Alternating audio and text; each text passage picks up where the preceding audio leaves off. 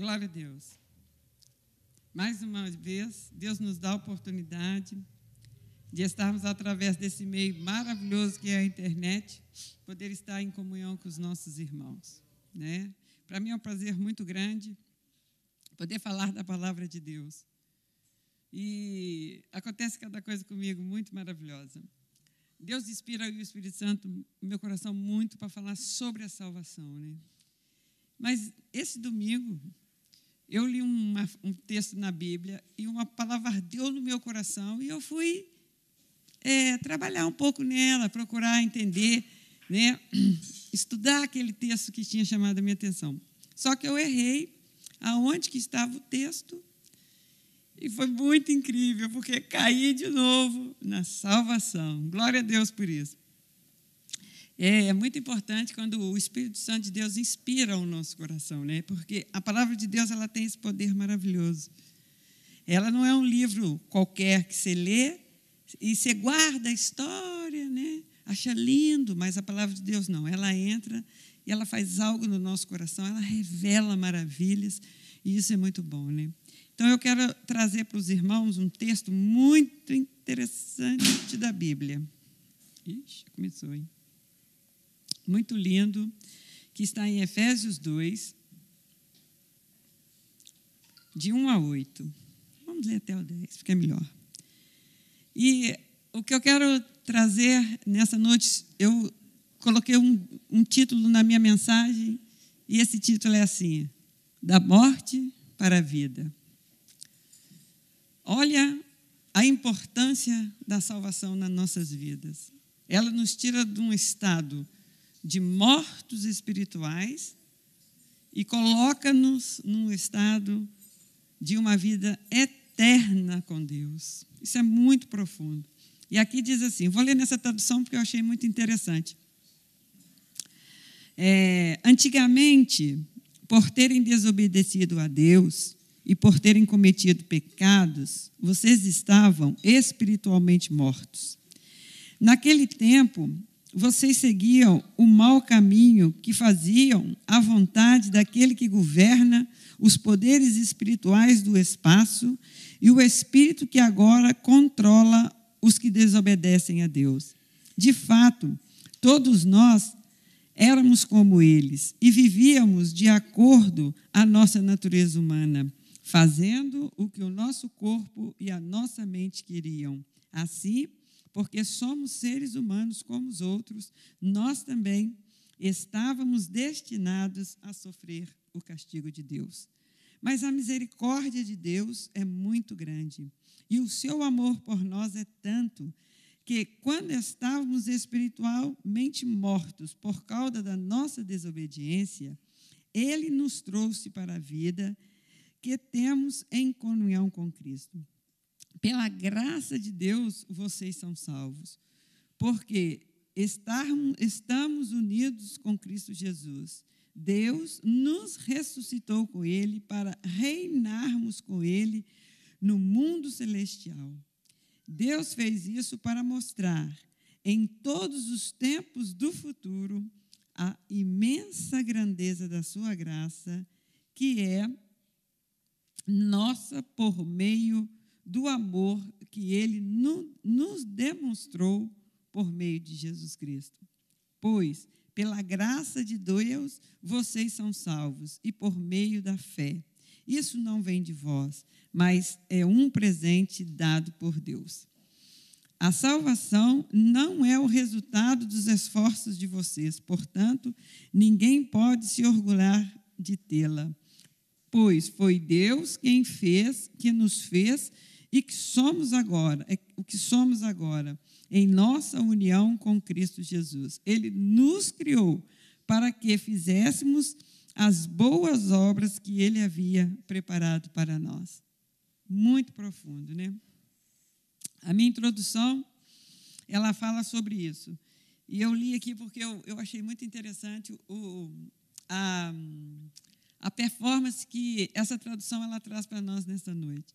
Nós éramos, como muitos ainda estão, é, num estado muito terrível, porque se nós continuarmos sermos desobedientes, nós, essas pessoas vão sofrer o castigo de Deus. Então, por isso que eu faço questão de sempre. E engraçado, o Espírito de Deus nunca deixa eu fugir desses temas sobre a salvação. O perigo que uma pessoa corre se ela não aceitar Cristo como Salvador da sua alma. A ira de Deus cairá sobre ela. Isso é muito ruim, né? Então aqui diz assim, ó. Interessante, quer ver? Ó? Pela graça de Deus, vocês são salvos por meio da fé. Isso não vem de vós, isso não vem de vocês, mas é um presente dado por Deus. O primeiro hino que vocês cantaram fala do privilégio. Nós somos privilegiados por esta graça. Né? Então, neste nesse capítulo, é um relato das condições miseráveis desses efésios por natureza e da mudança gloriosa que foi operada neles pela graça transformadora. Interessante, né? É, tanto os judeus como os não-judeus que não criam em, em Deus estavam sobre o mesmo castigo.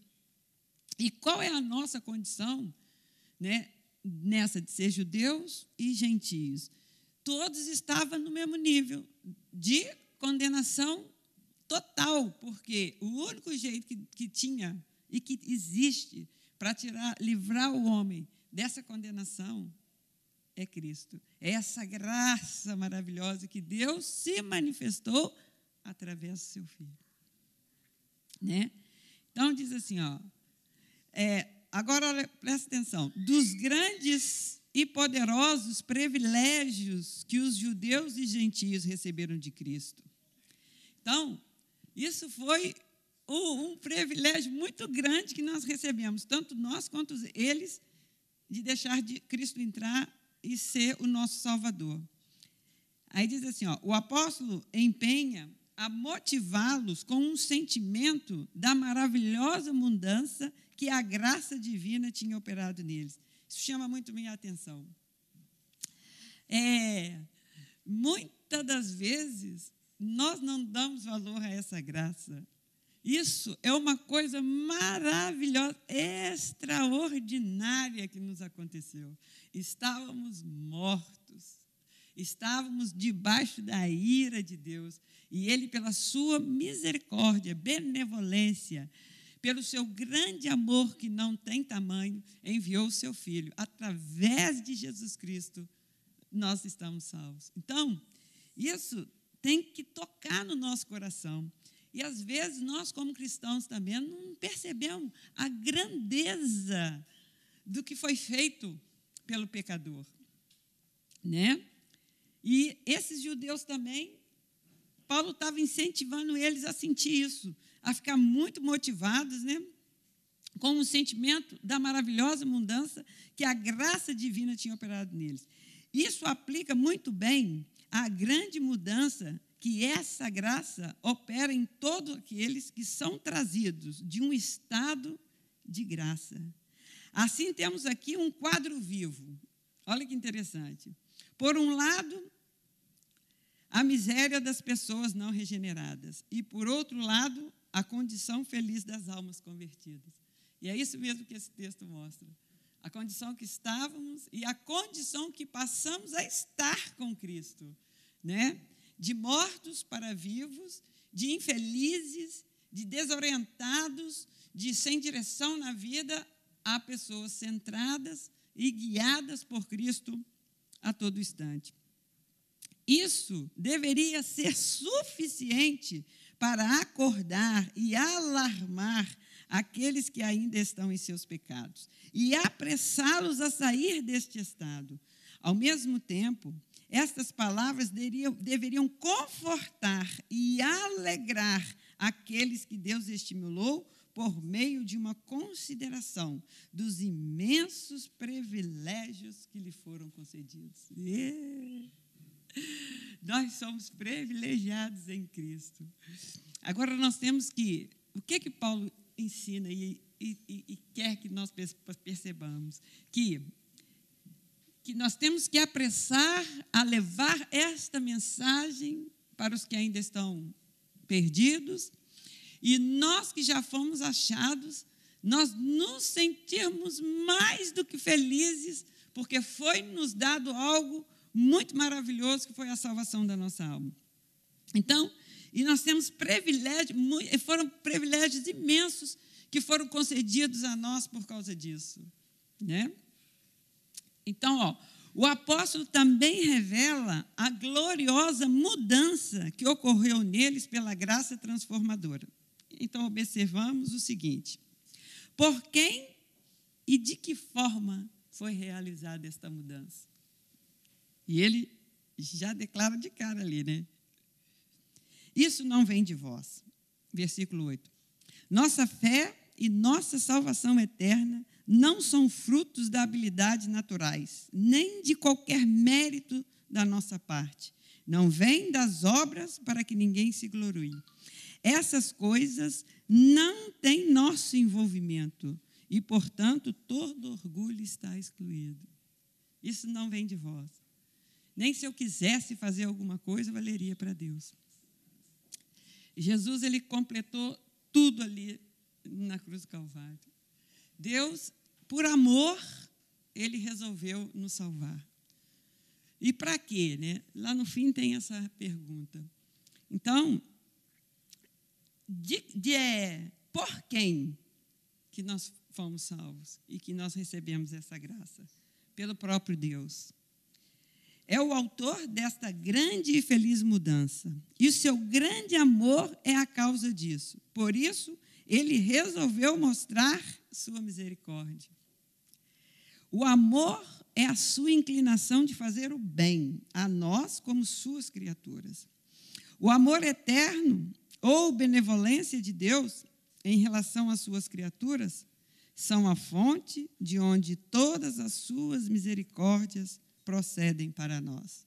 A essência de Deus é o amor. Então, é, essa benevolência que ele teve por nós, de, benevolência quer dizer você ter afeto por outra pessoa. Olha, já pensou, eu, miserável pecador que não vale nada, Deus ter afeto por mim e querer salvar-me? Isso é muito profundo. E a misericórdia de Deus, que Ele move de íntima compaixão por um ser tão miserável. Porque a nossa natureza humana, viu o que a gente leu lá quando nós estávamos mortos? Nós andávamos segundo a nossa mente e a nossa carne. Fazíamos tudo o que ela queria. Estávamos totalmente fora dos caminhos de Deus. E Deus ter apreço por mim? Querer me salvar? Por quê? Porque a essência dele é amor. E não tem como mudar isso. Né? E, nós, e ele amou aquilo que ele fez com as suas próprias mãos, que fomos nós. É, esse Deus é um amor magnífico e sua misericórdia é rica, inexplicavelmente grande e rica. Como é que pode um Deus soberano, um Deus criador de todas as coisas, amar-nos nós, e querer né, é, que fazer bem para nós, ter apreço por nós. Nós somos os mais privilegiados que possa existir na face da terra. Quando Deus nos achou, quando Ele nos apresentou essa salvação através do seu Filho Jesus Cristo, irmãos, a nossa vida foi transformada. Houve uma mudança tão maravilhosa que é impossível, é impossível nós não nos alegrarmos nisso. Às vezes as circunstâncias da vida, ela, ela tenta querer roubar esta alegria, mas nós não podemos aceitar isso. Por quê? É, sendo que este Deus, que é Deus, que governa todas as coisas, nos amou, Ele não vai cuidar de nós? Vai. Ele não vai querer e, e para que, que ele fez isso? Nós lemos aqui, nos tempos futuros, futuros, para quê? Para que nós fizéssemos boas obras. E quais boas obras que são essas? Que às vezes pensa assim, ué, mas lá diz que não vem das obras para ninguém se glorie. A salvação. Mas Deus nos chamou para fazer boas obras. Que boas obras são essas? Pregar a maior verdade que liberta o ser humano. Jesus Cristo. Falar deste amor, falar desta salvação, que o, o pecador, ele necessita de um Salvador. Ele precisa desta mudança. Ele precisa sair desse estado decadente que ele nasceu para essa luz preciosa que através de Jesus Cristo ele vai alcançar. Então, essa graça ela é inexplicavelmente rica. Como é que vai explicar isso humanamente? Não tem jeito. Então, ó, pela graça sois salvos. Cada pecador, olha o que, que acontece. Hein? Cada pecador convertido é um pecador salvo. Ele é liberto do pecado e da ira. Glória a Deus. Ele é levado a um estado de salvação e tem direitos concedidos pela graça da felicidade eterna. Por causa dessa graça maravilhosa, nós temos vida eterna com Deus e esta felicidade que ninguém pode roubar de nós. Às vezes nós passamos momentos difíceis, momentos que transtornam nossa mente, nosso coração, e que nós não estamos preparados até nem para passar pelo que estamos passando. Mas a gente sente assim, alguém está conosco, não estamos só, Jesus está conosco, né? E essa felicidade, ela não, ela não, ela não sai do coração da gente. Embora as circunstâncias estão ali na nossa frente, mas essa felicidade da salvação é que nenhum cristão pode perder. Né? Ó, a graça que salva é a bondade e o favor livre e imerecido de Deus. Né? Muitas vezes as pessoas acham que nós somos um pouco duros em falar que nós somos miseráveis, que nós não mas a natureza humana, ela é assim. Deus não fez ela assim. Foi o pecado que corrompeu e, e tornou a natureza assim. Mas Jesus Cristo ele é solução para mudar essa mudança. Só Jesus pode fazer e pode trazer para o coração do ser humano. Né? Então, ela é completamente da bondade de Deus e de favor livre. Ele quis. Ele quis amar-nos e merecida. Nós, como humanos, não merecíamos, mas Ele quis. Glória a Deus por isso. Em que que esta mudança consiste? Em que estávamos mortos e agora estamos vivos. Isso é muito lindo, né? Oh, meu Deus, eu, eu fico extasiada quando eu leio esses versículos, né? E quantas pessoas estão nessa condição e nem estão tá sabendo que está morto. Então, as boas obras que Deus nos chamou é para alertar o perigo que a pessoa está correndo. Ela está sobre a ira de Deus. E é muito triste isso, né? Ela precisa acordar e nós de proclamar, né? Nós que estávamos nós estávamos mortos e estamos vivificados. Somos salvos da morte, do pecado e temos um princípio de vida espiritual implantado em nós. Isso quer dizer que quando essa mudança ocorre em nós, muda tudo dentro de nós. Muda nosso pensamento, muda nossas atitudes, muda nossos sentimentos, né? Então, temos que estar abertos para isso, porque nós vamos receber a natureza de Cristo dentro de nós. E a natureza de Cristo, ela é confrontante. Como é que vamos fazer? Jesus fala assim nos textos quando a gente lê na Bíblia: se o seu inimigo tiver fome, dá-lhe de comer. se ele tiver sede, dá-lhe de beber. Jesus fala assim: se alguém te dá um tapa na face, dá outra. Jesus fala assim: que nós temos que perdoar os nossos inimigos. E essa nova mudança ela tem que entrar dentro, por quê? Porque agora nós temos características de Deus. Então, os atributos de Deus também têm que entrar dentro de nós. E, e isso é um bocado confrontante. Então, ó, é, temos um princípio de vida espiritual implantado em nós. Está vendo? Ó, graça na alma. Uma nova vida na alma. Nova, transformada. Eu não posso ser como eu era quando eu estava morto, porque o morto não fala, o morto não mexe, o morto não faz nada, mas agora eu tenho vida, agora eu estou vivo. Vivo em quem? Em Cristo. Então, isso tem que estar implantado. Foi implantada uma nova vida de Cristo dentro de mim. Esta mudança ela consiste nisso. Interessante, né? E diz assim, ó, como a morte bloqueia os sentidos e aprisiona todos os poderes e faculdades, assim ocorre com o estado do pecador em relação a qualquer coisa que é boa. Que tristeza, né? A graça, ela desbloqueia e abre tudo, alarga a alma. Um pecador se torna uma alma viva. Ele vive uma vida de santificação, sendo nascido de Deus, ele vive liberto ele vive liberto da culpa do pecado.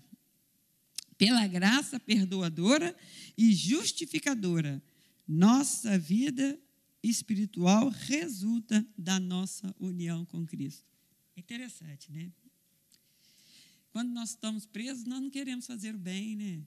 Não se preocupa com, com, com o irmão lá. Do outro texto que eu ia pregar, era, falava, está lá em Filipenses 2, e eu errei os textos, né? Estudei errado. Estudei não, né? Eu falei, não, então agora eu vou pregar sobre isso.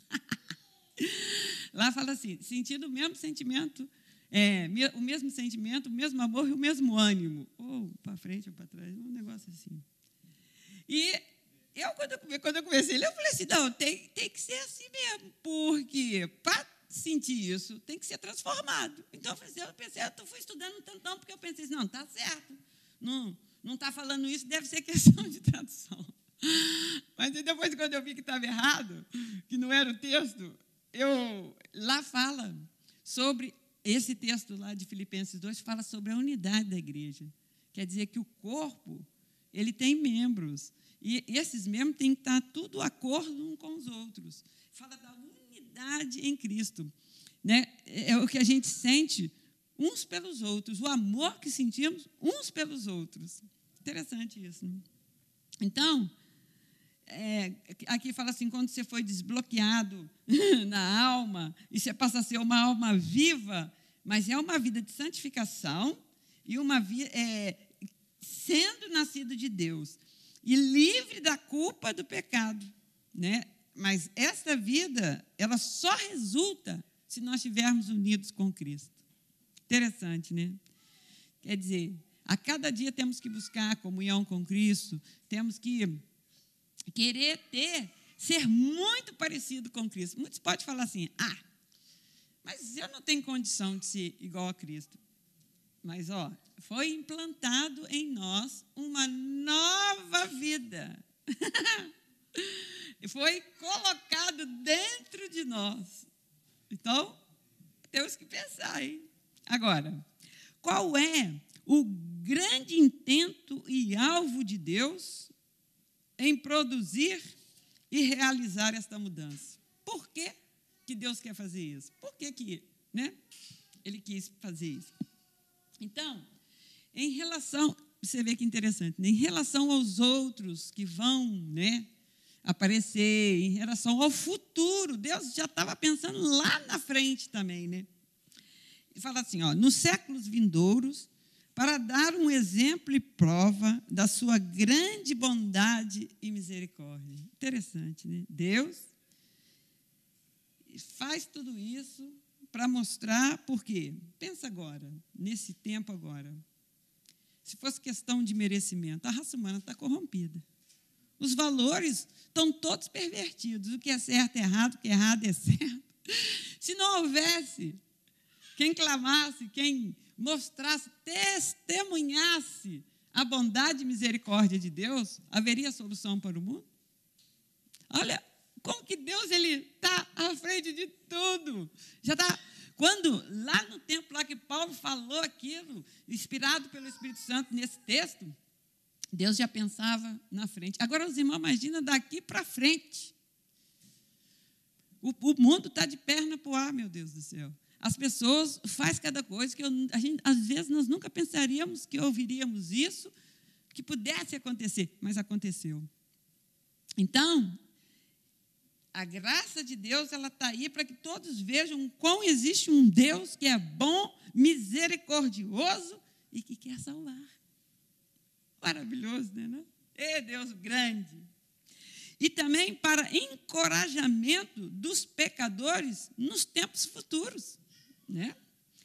Agora, a bondade de Deus em converter e salvar os pecadores no passado é um encorajamento, tá vendo? Para outros no futuro, para que também aguardem na, na sua graça e misericórdia e recorram a ela.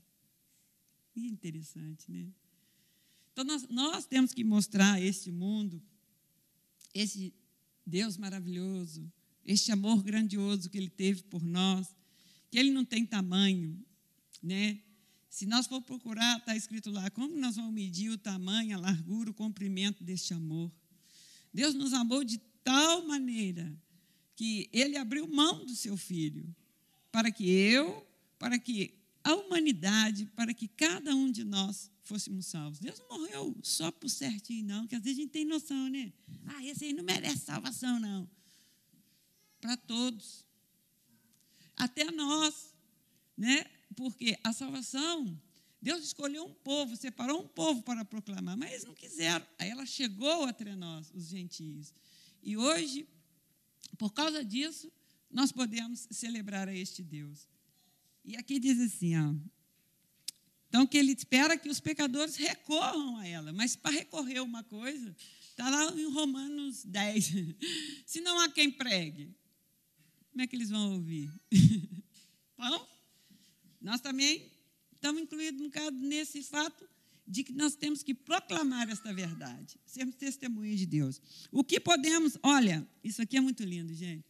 O que podemos esperar de tamanha graça e bondade das riquezas da sua graça e das abundantes riquezas da graça que essa mudança se deve em Cristo Jesus? Por quê?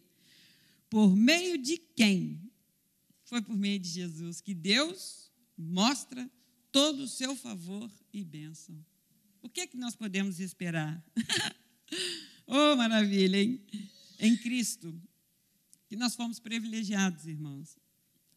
A Bíblia diz que não foste vós que me escolheste, mas eu vos escolhi. Foi Deus que nos escolheu, nos separou, nos chamou e nos capacitou, né? E esse favor imerecido, ele não vem de nós. Isso não, não, não é o que eu faço, não é o que eu sou. Simplesmente Deus me amou. Porque se você perguntar para muitas pessoas assim, ah, e se um bandido ou um assassino aceitar Cristo? Muitos vão falar assim, ah, mas não pode, ele matou, ele roubou. Ele... se ele aceitar Cristo como Salvador, gra... esta graça alcança ele. Ele não é livre das consequências. Se ele matou alguém, ele tem que ir preso. Ele tem que pagar pelo que ele fez. Mas a sua alma estava morta e agora ela está livre. E para entender isso? Mas é assim. Não adianta a gente questionar Deus, porque Deus não é questionado. Um dia eu li um versículo na Bíblia assim também. Como é que pode nós, as coisas criadas, querer dar conselho para aquele que criou? Não tem como. Porque se ele que me fez, ele que me conhece na essência como eu sou, e eu vou falar assim, ó, tu fizeste errado, hein? Ó, não é assim. E se tu fizeres assim? Não. Então, nós temos que pensar nisso também. Né? Então, é por meio de quem que essa graça, ela, ela, essa mudança se deve. Porque Jesus Cristo foi fiel até a morte. Ele pagou o preço. ele se prontificou, ele se doou, assim, ó. Toma, eu dou a minha vida em favor dos pecadores. Isso é muito lindo, gente. Agora, vantagens. Tem várias, mas eu vou falar só uma, tá? Vantagem espiritual de Deus devido a essa mudança. Por quê? Que vantagens que são elas? Fomos feitos, feituras de Deus. Oh, maravilha, né? Sabe o que quer dizer feituras? Eu vi no dicionário, feituras é, é ser de Deus. Tipo, sabe? Quer dizer, nós éramos pecadores, mortos nos nossos delitos e pecados, foi implantada em nós, através de Jesus Cristo, esta mudança, desta graça transformadora e gloriosa, e hoje nós somos feituras de Deus. Olha que privilégio. É, somos feitos, feituras suas, criados em Cristo para boas obras. Ele refere a nova criação, não apenas como pessoa, mas como santos. Separados, somos pecadores, mas somos separados, desse, santos quer dizer separados do pecado. O novo homem é uma nova criatura. Deus é o nosso Criador e um novo nascimento. O que, que aconteceu? Nascemos da vontade de Deus. Ei, glória a Deus, hein? Já pensou? Éramos mortos e agora nós somos nascidos da vontade de Deus. Então, que nesta noite Deus possa falar aos corações, é, que você possa meditar no profundo do seu coração e alegrar em saber que Deus te amou de tal maneira que aprove a Ele salvar-te. Aprove a Ele, através de Jesus Cristo, fazer feituras suas. Aprove Ele te fazer nascer de novo com os seus atributos dentro de você também, né? E devemos dar, é, é, ficarmos muito alegres, mas muito alegres por causa que nós somos salvos. É, muitos crentes às vezes falam assim: ah, não tem nada, eu não conquistei nada na vida. Olha, tu ainda não entendeu a mensagem do Evangelho. Quem tem Jesus tem tudo e quem não tem Jesus não tem nada. E se, o fato dele te amar, só isso, já é o suficiente. Então, que Deus nos ajude a entender, a, a pedir ao Espírito Santo para nos revelar quão grande e quão maravilhoso e quão imerecedor foi este amor. Né?